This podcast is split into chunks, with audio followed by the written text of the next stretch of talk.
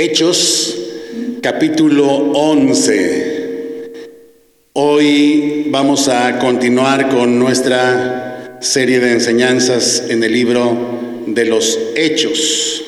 Y vamos a este tema que hemos titulado De la religiosidad a la gracia. De la religiosidad a la gracia. Antes de leer esta porción de las escrituras, eh, déjeme contarle algo, así mantenga su, su Biblia ya abierta y ahorita la vamos a ir a leer. Antes déjeme contarle esto. Hay una educadora, misionera y escritora cristiana de nombre Charlotte Wyckoff que se pregunta, y nosotros nos preguntamos con ella, ¿por qué Mahatma Gandhi, el reconocido luchador pacifista por la independencia de India, nunca fue cristiano, nunca se hizo cristiano. Y ella cuenta lo siguiente y, dice, Gandhi permaneció en la religión hinduista hasta el final. Adoraba a Cristo, pero lo adoraba solo como una de las encarnaciones de Dios, no como la única, como la fe cristiana demanda. Y en su autobiografía, Gandhi dice que siendo estudiante se impresionó mucho al leer los evangelios y pensó incluso de forma seria en bautizarse y en ser miembro de una iglesia cristiana. Él creía que el cristianismo sería la solución a la discriminación racial que afectaba a su nación.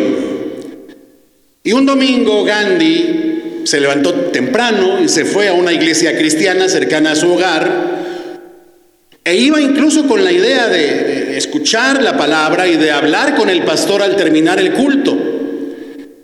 Pero, cuenta él, cuando entró, los servidores se negaron a darle un asiento y le sugirieron que mejor se fuera a una iglesia de negros. Gandhi salió de allí para no volver más. Pensó, si también los cristianos hacen estas diferencias, seguiré siendo hinduista y desde allí procuraré atacar el mal.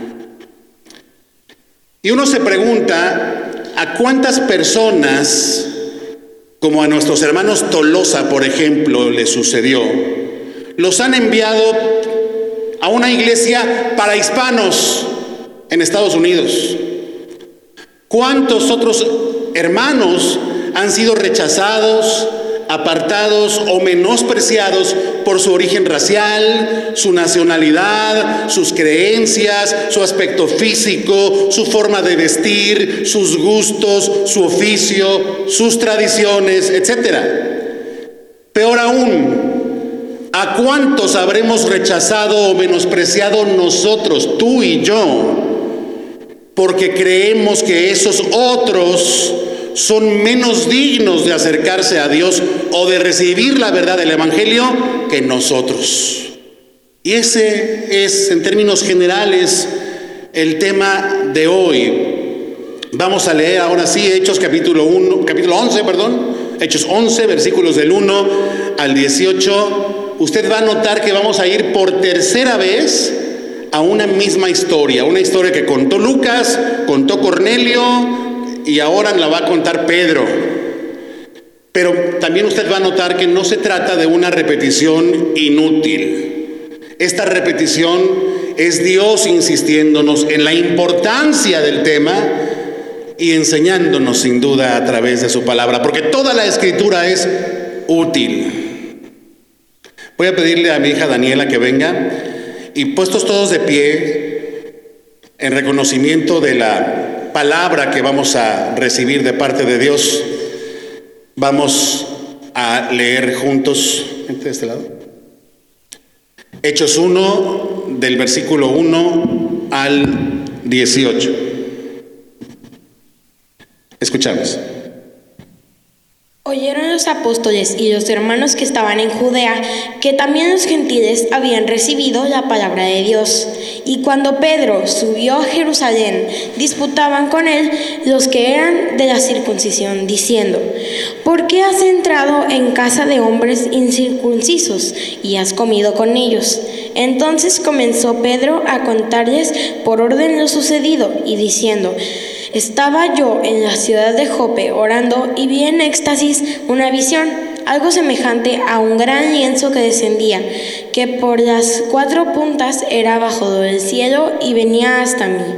Cuando fijé en él los ojos, consideré y vi cuadrúpedos terrestres, fieras y reptiles, aves y aves del cielo. Y oí una voz que me decía, levántate Pedro, mata y come.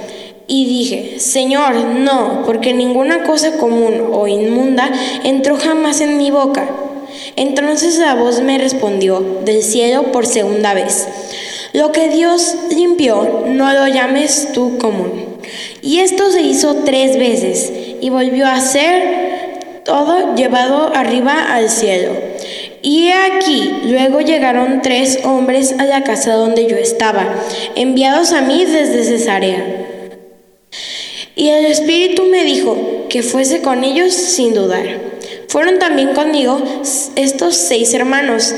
Entramos en la casa de un varón, quien nos contó cómo había visto en su casa un ángel que se puso en pie y dijo, envía hombres a Jope y haz venir a Simón, el que tiene por sobrenombre Pedro, y él te hablará palabras por las cuales serás salvo tú y toda tu casa. Cuando comencé a hablar, eh, cayó el Espíritu sobre ellos también, como sobre nosotros al principio.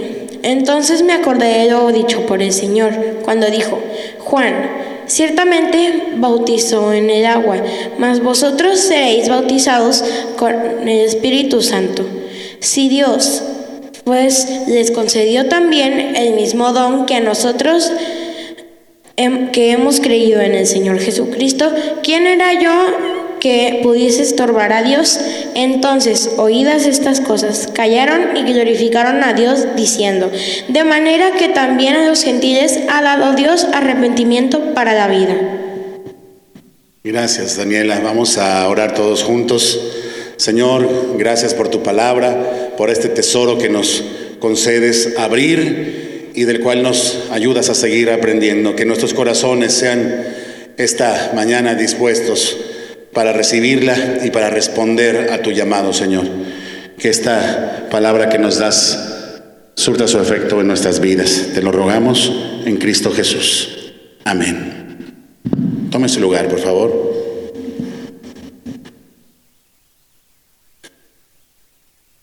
Pues vamos entonces ahora sí por partes. Y empezamos aquí en el versículo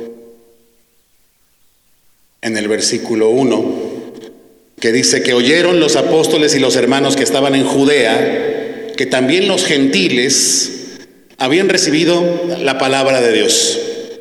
Fíjese bien, hemos estado revisando en las últimas semanas en esta serie cómo Jesús les ordenó a los apóstoles hacer este recorrido, predicar en Jerusalén, en toda Judea, que es donde está Jerusalén, pero es toda la provincia, y luego en Samaria, donde está Cesarea, y ahí en Cesarea, en Samaria, en el norte, fue donde Dios preparó todo para que Pedro renunciara a sus prejuicios religiosos y fuera a predicarle a un hombre no judío, a un centurión romano llamado Cornelio, que pues es de los primeros no judíos convertidos a Cristo ya de nuestra, de nuestra era, de la era de la iglesia. Cornelio y otros que estaban con él, que tampoco eran judíos, recibieron el Espíritu Santo y los hermanos cristianos que eran de origen judío se asombraron de que estos gentiles, o sea, no judíos, también hablaron en lenguas y glorificaron a Dios cuando fueron llenos del Espíritu Santo. Se asombraron de esto y Pedro termina, y eso fue lo que vimos la semana pasada, bautizándolos a todos ellos y quedándose unos días ahí con ellos en Cesarea. Él sigue allá con ellos y la noticia se eh, traslada pronto hasta Jerusalén, donde están los apóstoles, los otros apóstoles y los primeros hermanos de la iglesia en Jerusalén. Y uno se imaginaría que la pura noticia de que ahora los gentiles también están recibiendo el Evangelio y el Espíritu Santo causaría alegría en los hermanos. Pues resulta que no. Resulta que no. Y entonces es cuando dice en el versículo 2, si lo tenemos el 2 ahí? Bueno, gracias. Dice en el versículo 2, y cuando Pedro subió a Jerusalén, disputaban con él los que eran de la circuncisión, diciendo, ¿por qué has entrado en casa de hombres incircuncisos y has comido con ellos? ¿Qué le parece a usted? O sea, los hermanos cristianos que son judíos se le pusieron al brinco a Pedro. ¿Sí? Se le pusieron al brinco. De alguna forma, ellos, los de la circuncisión, dice, cuando dice los de la circuncisión, se refiere a los judíos, a los que tenían esa marca en su cuerpo, esa marca que Dios había ordenado para su pueblo, para que se distinguiera de los otros pueblos. Pero esa marca en sus vidas, de alguna forma, los había llenado de un orgullo religioso y también de un orgullo nacionalista que les hacía sentirse superiores a los, a los incircuncisos, o sea, a los, eh, a los gentiles, a todos los que no fueran judíos como ellos. Fíjese bien, haciendo un poco de historia. Dios ordenó a los judíos en su ley esa circuncisión, ¿es cierto? Pero también les ordenó otras cosas, les ordenó no practicar las maldades que los otros pueblos cometían. También les mandó, por cierto, evitar en su alimentación los llamados alimentos inmundos, que fue lo que vio Pedro en esta visión, que el Señor le dijo, no llames inmundo lo que yo he limpiado. Pero en su ley Dios jamás le prohibió a su pueblo que hablara con los gentiles. Eso no lo prohibió. O que tocaran a un no judío. O que entraran a la casa de un hombre que no fuera judío como ellos. Eso no estaba prohibido. Tampoco estaba prohibido incluso que ellos comieran con los gentiles. No estaba prohibido. Esos fueron mandamientos que los religiosos judíos le añadieron a la ley de Dios, pero ellos eran judíos cargados de religiosidad y de dureza. Ellos llegaron a pensar que tocar a un judío, hablar con, a uno judío, o tocarlo, o comer con, con uno de ellos, los contaminaba. Y Dios jamás dijo eso. Eso estaba en su criterio, no en la palabra de Dios, no en lo que Dios les había hablado. Porque Dios, mis hermanos, realmente lo que ha deseado siempre de su pueblo es que cambie su corazón, no que cumpla meramente con esas señales externas y un corazón totalmente vacío y desprovisto de Dios. Pablo el apóstol, de hecho, les escribió a los romanos acerca de gente orgullosa de ser judía, orgullosa de su circuncisión, pero que al mismo tiempo era gente desobediente a Dios, desobediente a la ley y por otro lado, incircuncisos, o sea, no judíos, que amaban el bien. Y entonces Pablo les escribió a los romanos y les dijo, pues no es judío el que lo es exteriormente, ni es la circuncisión la que se hace exteriormente en la carne, sino que es judío el que lo es en lo interior. Y la verdadera circuncisión es la del corazón, o sea, de un corazón transformado en obediencia a Dios. Y alguno dirá, bueno, eso ya lo dijo Pablo en el Nuevo Testamento, ya en la era de la iglesia avanzada. No, también el Antiguo Testamento lo decía, Dios lo dio a conocer. Un ejemplo, Jeremías 4:4 dice, escuche usted, circuncídense al Señor y quiten el prepucio, o sea, la carne que sobra, quiten el prepucio de su corazón, varones de Judá, o sea, judíos y moradores de Jerusalén, no sea que mi ira salga como fuego y se encienda y no haya quien la apague por la maldad de las obras de todos ustedes. Entonces, el mensaje estaba allí desde siempre. Los propios profetas, otros profetas anunciaron que de todas las naciones vendrían a adorar al Señor, que hasta lo último de la tierra se daría gloria a su nombre. Pero los judíos no lo aceptaban. La verdad estaba allí en las escrituras que ellos conocían, pero no aceptaban esto. Sus prejuicios religiosos eran más fuertes. Y ahí nosotros debemos tomar una importante lección, porque resulta, hermanos, que a veces aceptamos solo las partes de la Biblia que nos gustan y descartamos las enseñanzas que nos desagradan o nos incomodan o nos retan o nos inquietan o contradicen nuestros prejuicios. La enseñanza que debemos tomar de aquí es que nosotros debemos aceptar toda la palabra de Dios como verdad absoluta.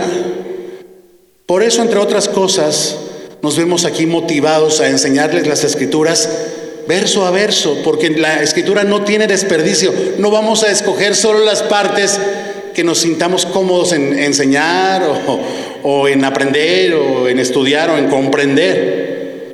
Nosotros estamos llamados a aceptar toda la palabra de Dios como verdad absoluta. Estos judíos todavía no lo hacían.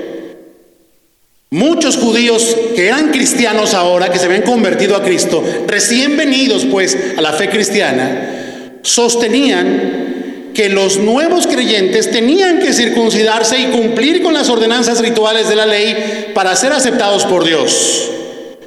No tenían en mente aquella promesa de Dios, aquella promesa que le hizo a su padre, Abraham, el padre de la nación de Israel, de los judíos, cuando le dijo que, de su descendencia tendría no solamente un pueblo numeroso, sino que en él, o sea, en su descendencia, y esto es en Cristo, serían benditas todas las familias de la tierra. Eso, eso era una promesa que los judíos conocían perfectamente, pero no le ponían la atención. No entendían que Dios envió a su Hijo Jesucristo al mundo, pero que no lo envió para fundar o perfeccionar una religión. No lo envió nomás a reformar el judaísmo, a darle una manita de gato, ¿no? Sino que el Señor vino a establecer una nueva relación con nosotros, con la gente de todas las naciones. Una relación en la que nuestros esfuerzos religiosos no son la base para conectarnos con Él, sino más bien la base que nos permite estar ligados a Dios mediante Cristo es lo que el Señor hizo por nosotros en la cruz. Esa es la base. De modo, hermanos, que no se trata de lo que hacemos por Dios, sino de lo que Él hizo por nosotros. Y no solo hizo, sino hace hoy y de lo que sigue haciendo por nosotros. Esa es la base de nuestra relación con Dios. No lo que hacemos y dejamos de hacer, sino lo que Él hizo. No nuestras obras, sino la obra de Dios en Cristo. Por otro lado, la religión que es esta serie de mandatos ritualistas que hay que estar cuidando, hay que estar cumpliendo y demás, lo que produce no es una liga con Dios. En realidad la, religiosidad lo que produce, por ejemplo, en aquellos que no cumplen ciertos mandatos, es culpa en la gente o cargas, cargas religiosas que Dios no mandó pero que luego la gente trae sobre sí y, por lo cual el Señor dijo un día, vengan a mí todos los que están trabajados y cargados, y yo los haré descansar. No hablaba del trabajo físico, sino de las cargas religiosas que le eran impuestas a los judíos. O sea, produce carga y culpa en el que no cumple, pero en el que cumple con estos mandatos externos, religiosos, ritualistas, lo que produce en el que las cumple son sentimientos de superioridad, sentimientos de menosprecio hacia los otros que no son como él, como aquel fariseo que oraba para sí mismo y decía, Señor, te doy gracias que yo no soy como aquel publicano, yo sí diezmo y yo sí ayuno. Lo que produce es una disposición a la crítica y a la descalificación del otro y un sentimiento de superioridad.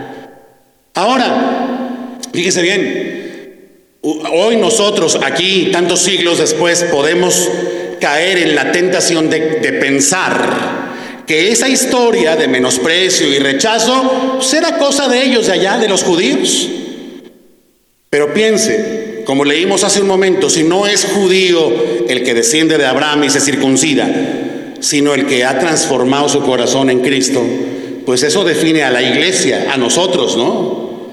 A los cristianos genuinos en el mundo que podríamos llamar en este contexto, pues los verdaderos judíos, real sacerdocio, nación santa, pueblo adquirido por Dios, el pueblo de Dios en el mundo.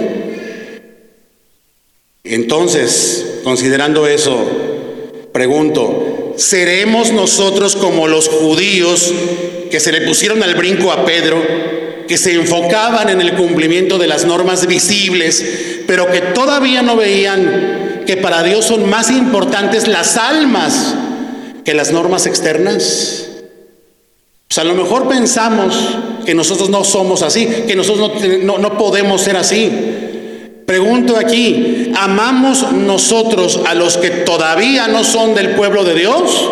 Ah, es fácil decir que sí, mientras a la vez juzgamos a los demás por asuntos externos y no por el corazón, no con el corazón. De pronto hay gente que cree que Dios no puede salvar a los greñudos, ¿verdad? No, esos no, esos, esos no son de los de nosotros. Pues nosotros tenemos el pelo cortito o de plano no tenemos. Pero un greñudo así, este todo así lleno de rastas y todo, ese no.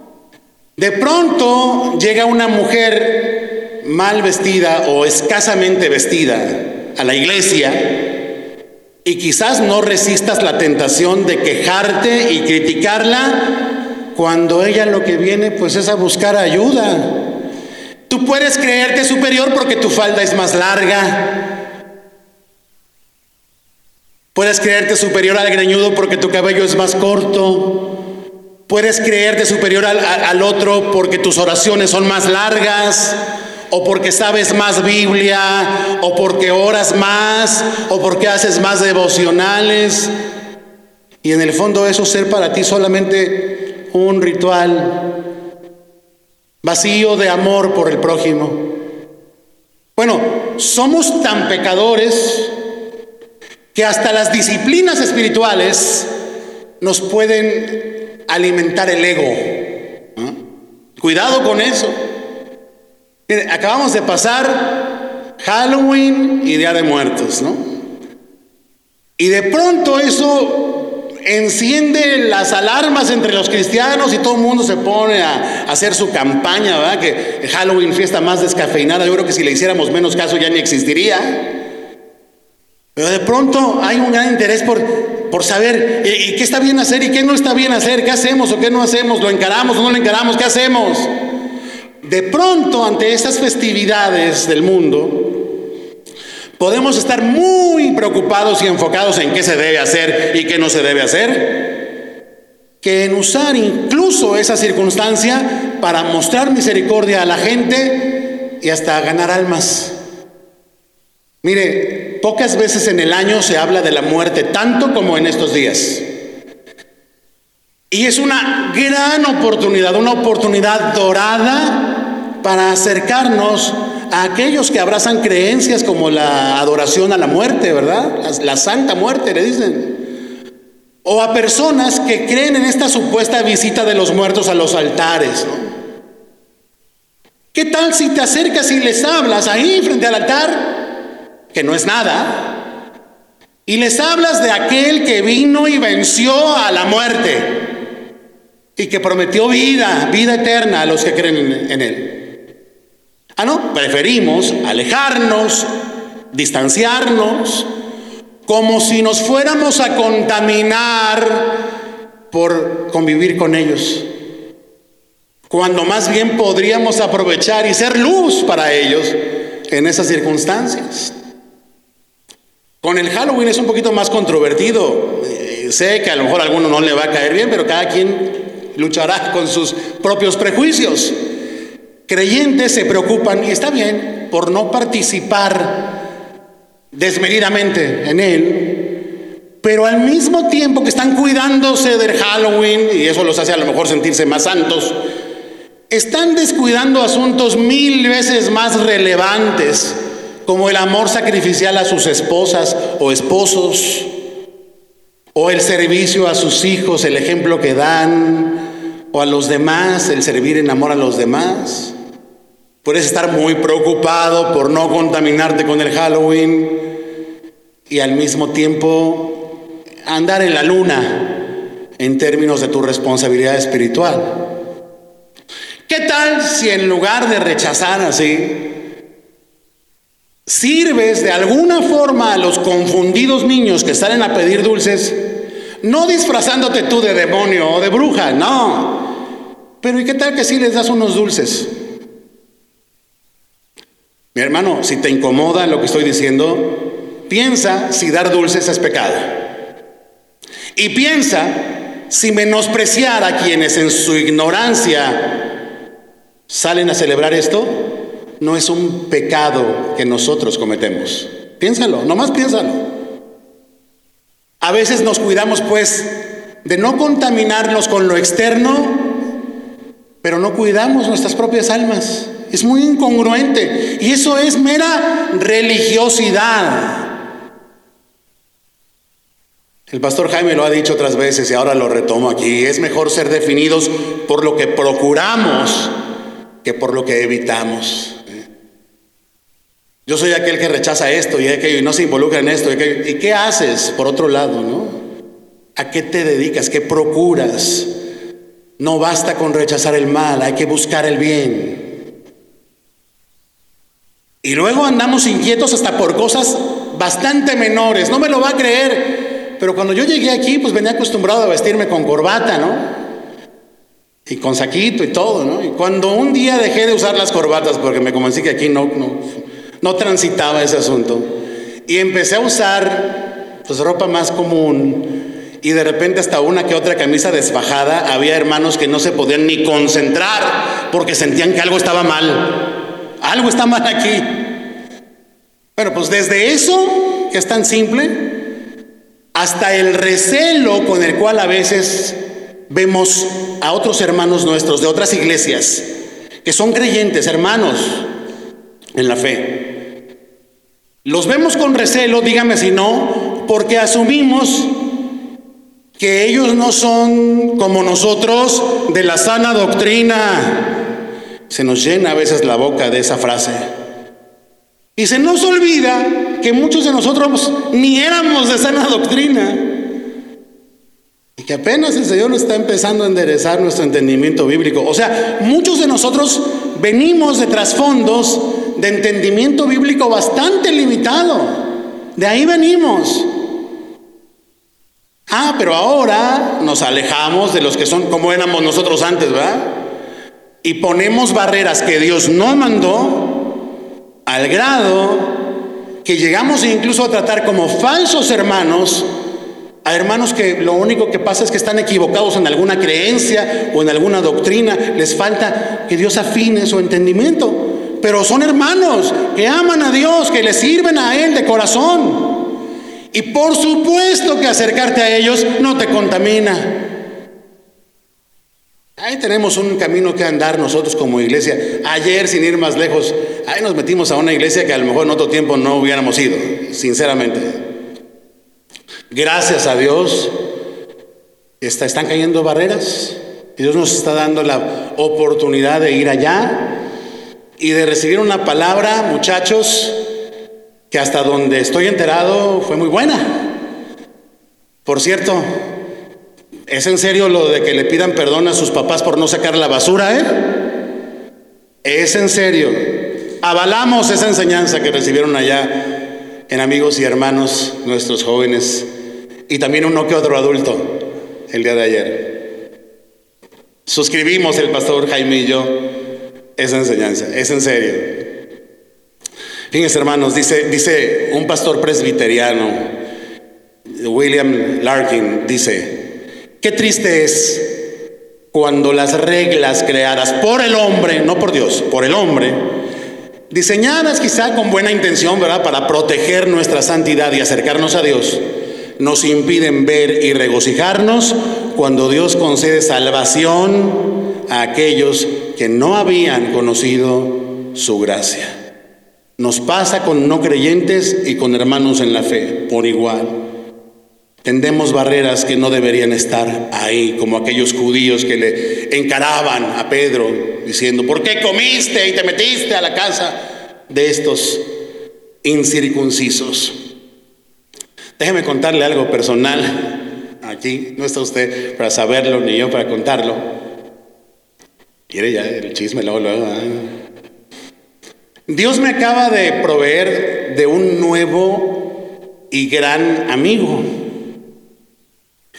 Es un amigo que se preocupa por mí, que ha llorado conmigo cuando me pregunta con interés acerca de mi salud.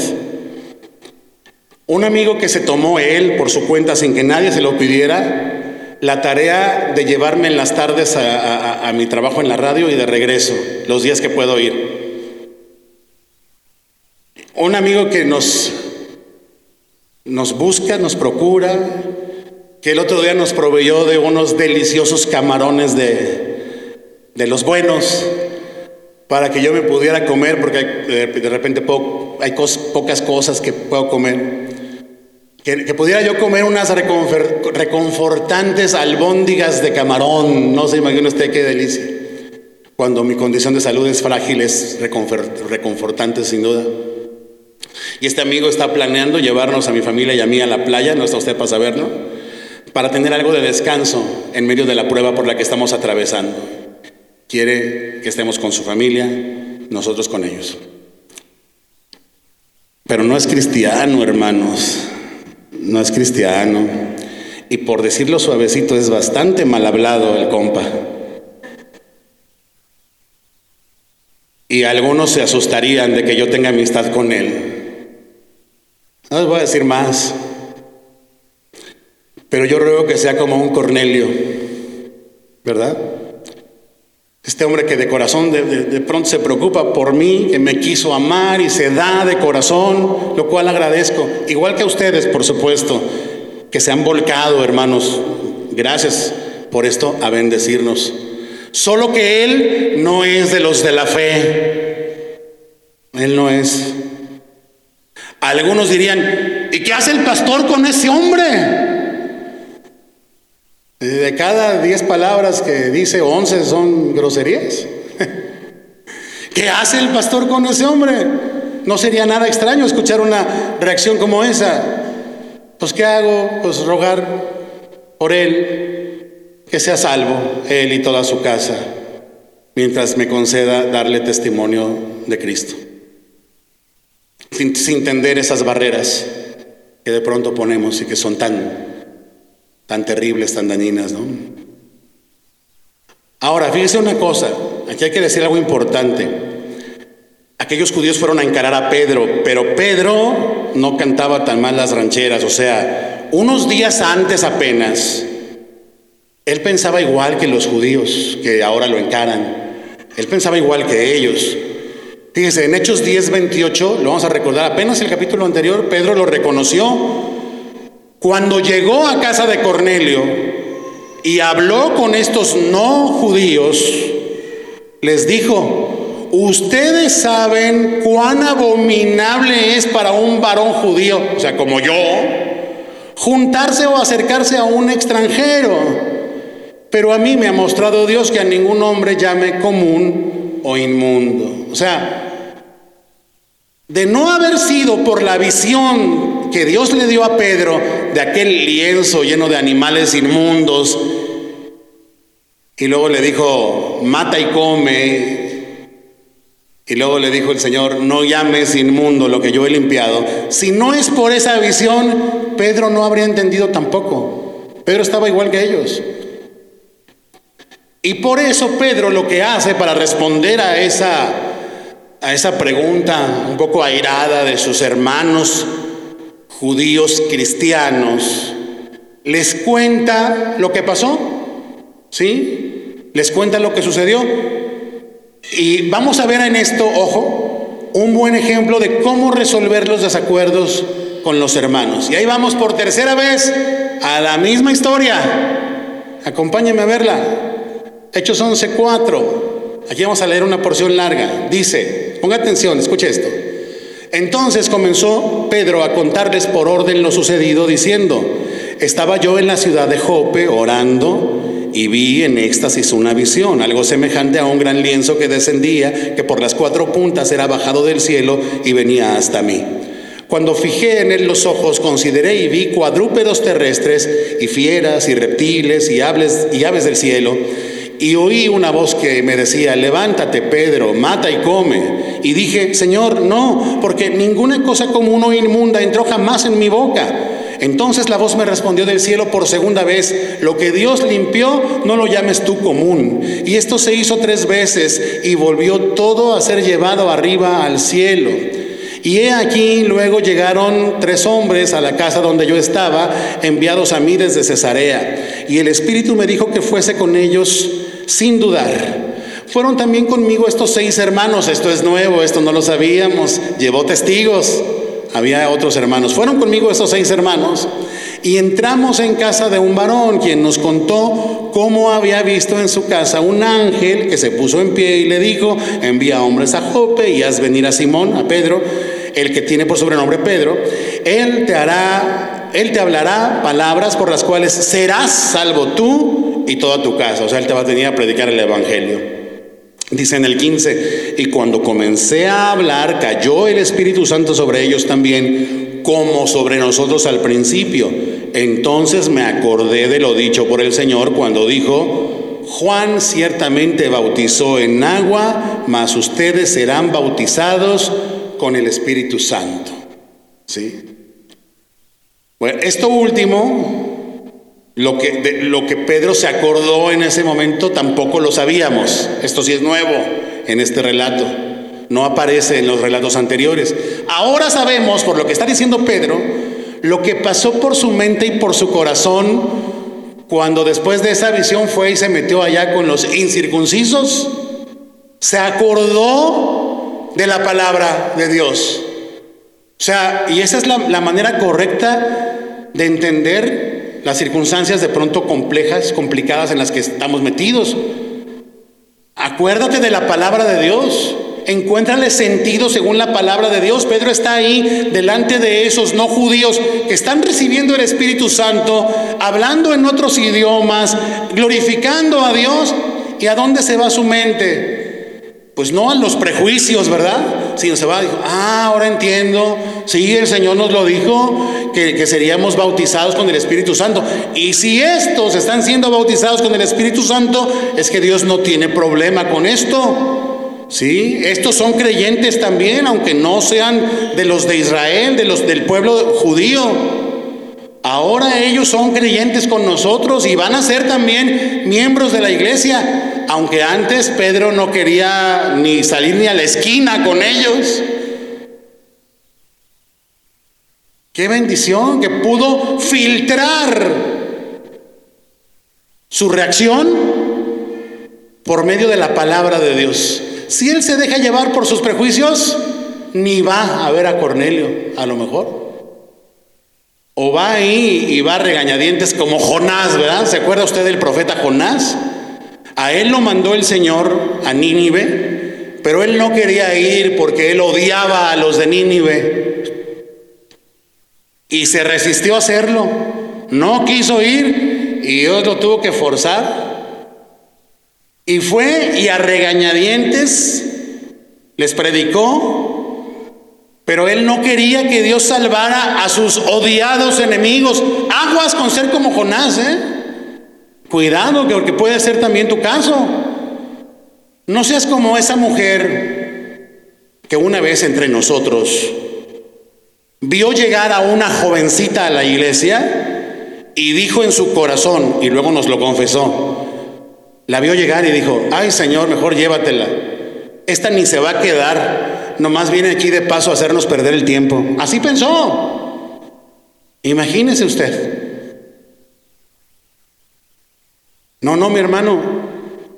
Nadie aquí crea ser superior al otro. Dios ha reservado su Espíritu Santo para todos los que creen en Él, sin distinción. Nos tenemos que mostrar el mismo corazón, mostremos el mismo corazón con el cual el Señor Jesús les dijo a los judíos un día, también tengo otras ovejas que no son de este redil y debo traerlas. Hay ovejas que son de rediles insospechados, como mi querido amigo.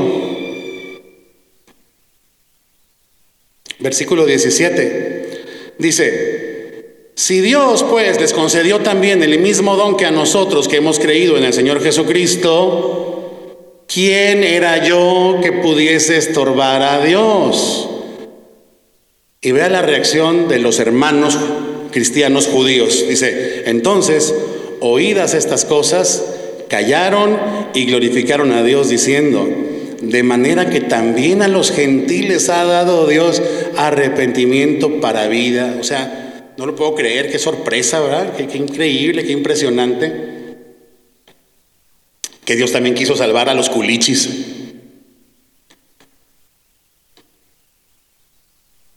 A los gentiles también ha dado Dios arrepentimiento para vida. ¿Quién somos nosotros? Es la lección ahí. O sea, ¿quién eres tú y quién soy yo para estorbar los planes misericordiosos de Dios que quiere conceder a otros el don, el regalo de poderse arrepentir de sus pecados y creer en Él para vida eterna?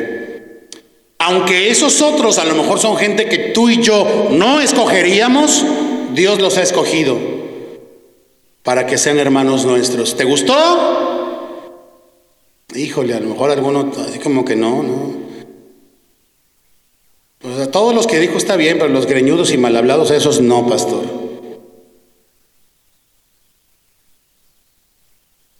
No, Dios, Dios quiso dar este mismo don a aquellos y nosotros no somos, ni éramos ni somos más dignos de ese favor que cualquier otro. Dios envió a su Hijo a morir por gente de todo pueblo, lengua y nación. Y qué triste es saber que aunque aquellos judíos, como vemos ahí, aceptaron, callaron, dice, se quedaron callados, ya no pudieron decir nada y glorificaron a Dios, hubo otros judíos que tuvieron muchos problemas para aceptar a los, a los no judíos en la iglesia al grado que se tuvo que hacer un concilio, lo vamos a estudiar después en Hechos 15, para ver qué cosas del judaísmo se les podían exigir a los nuevos creyentes no judíos y qué cosas no. Porque estaban muy clavados los hermanos en convertir al judaísmo y de ahí al cristianismo a todos. Y a pesar de eso, todavía la sombra del judaísmo, la sombra religiosa del judaísmo, siguió en la iglesia y no me lo va a creer, pero sigue ahí hasta hoy, todavía. Hermanos, que quede claro, el Señor nos envió a hacer discípulos a todas las naciones y prometió estar con nosotros para atraerlos a sus pies, no para que los menospreciemos y los ahuyentemos, como aquellos servidores ahuyentaron a Gandhi, a Mahatma Gandhi un día de la iglesia a la que se decidió a ir. No nos prometió estar con nosotros para ahuyentar a esa gente, sino para atraer a esa gente a sus pies. No seamos, mis hermanos, como aquella anciana, triste testimonio que vimos nosotros, una anciana en un concierto de música cristiana, agrediendo a una invitada nuestra no cristiana, porque no se sabía los cantos ni aplaudía. Se le fue encima y le dijo, ¿por qué no alabas? Ni cristiana has de ser. Ya me imagino has de tener un desastre en tu casa. ¿Qué haces aquí con los hijos de Dios? ¿Usted se imagina al Señor respaldando una cosa como esa? Mejor ser como este otro testimonio, el de una mujer llamada Anna Smith, Esta Ana se cuenta, llegó al hogar de una familia muy pobre, no, no cristianos. El padre era un hombre muy rudo que ahora estaba enfermo y sufría grandes dolores. Y dijo, yo voy allí. Nadie quería ir, pero dijo, yo voy, yo voy a ir a hablarles de Cristo. Fue y se metió a la casa de estos incircuncisos, de estos no creyentes, y tal como todos se imaginaban, no le fue nada bien. El hombre de muy mal humor le dijo, no quiero verla por aquí y no quiero que nadie venga aquí a orar ni a leer la Biblia. Yo no creo en ninguna de esas cosas que usted dice. Entonces Ana cambió el discurso y les dijo, bueno, ¿De acuerdo?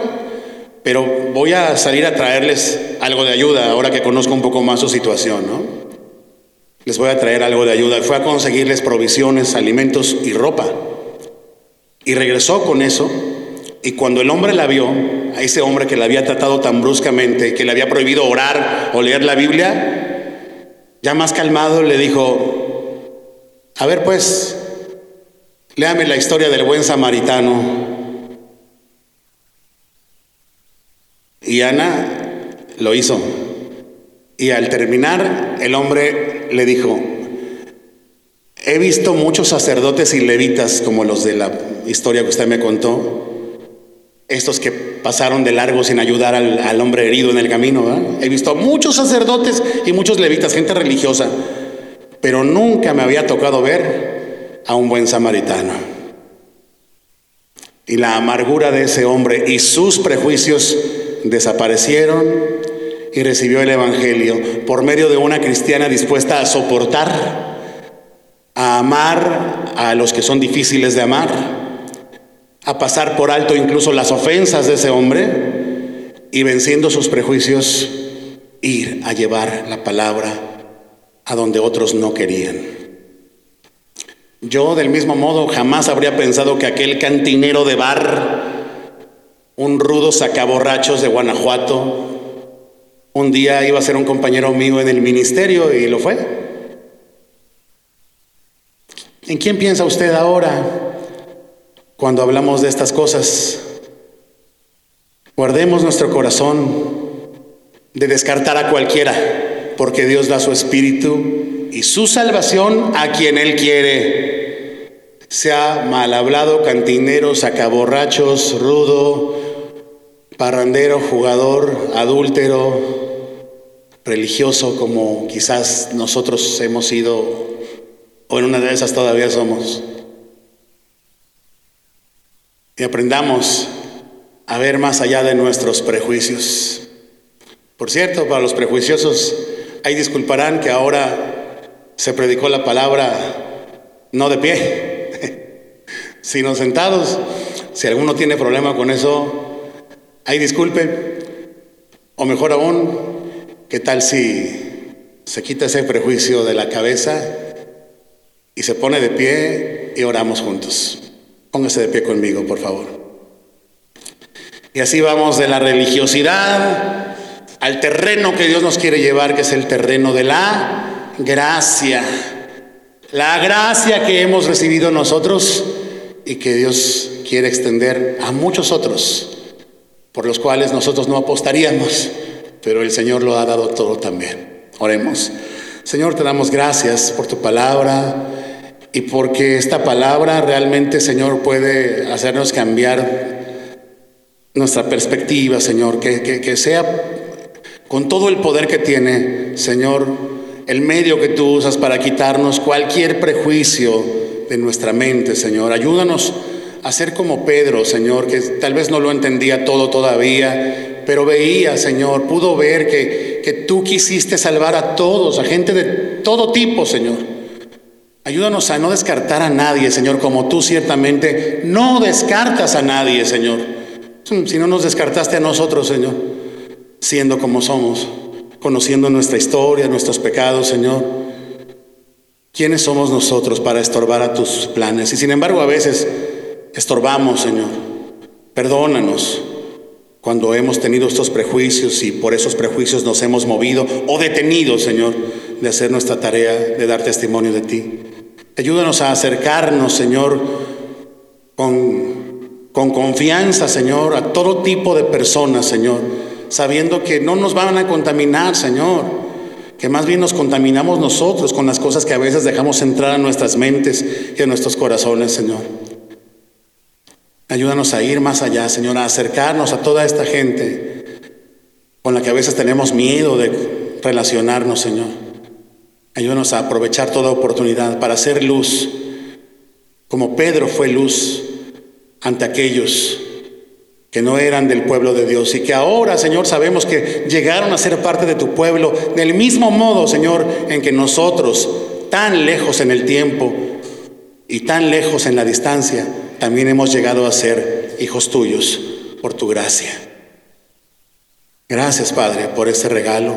Ayúdanos a entender estas cosas con sabiduría y a responder a tu llamado que nos has hecho esta mañana. Te lo rogamos, Señor, en el nombre de Cristo Jesús. Amén. Amén. Gracias, Señor.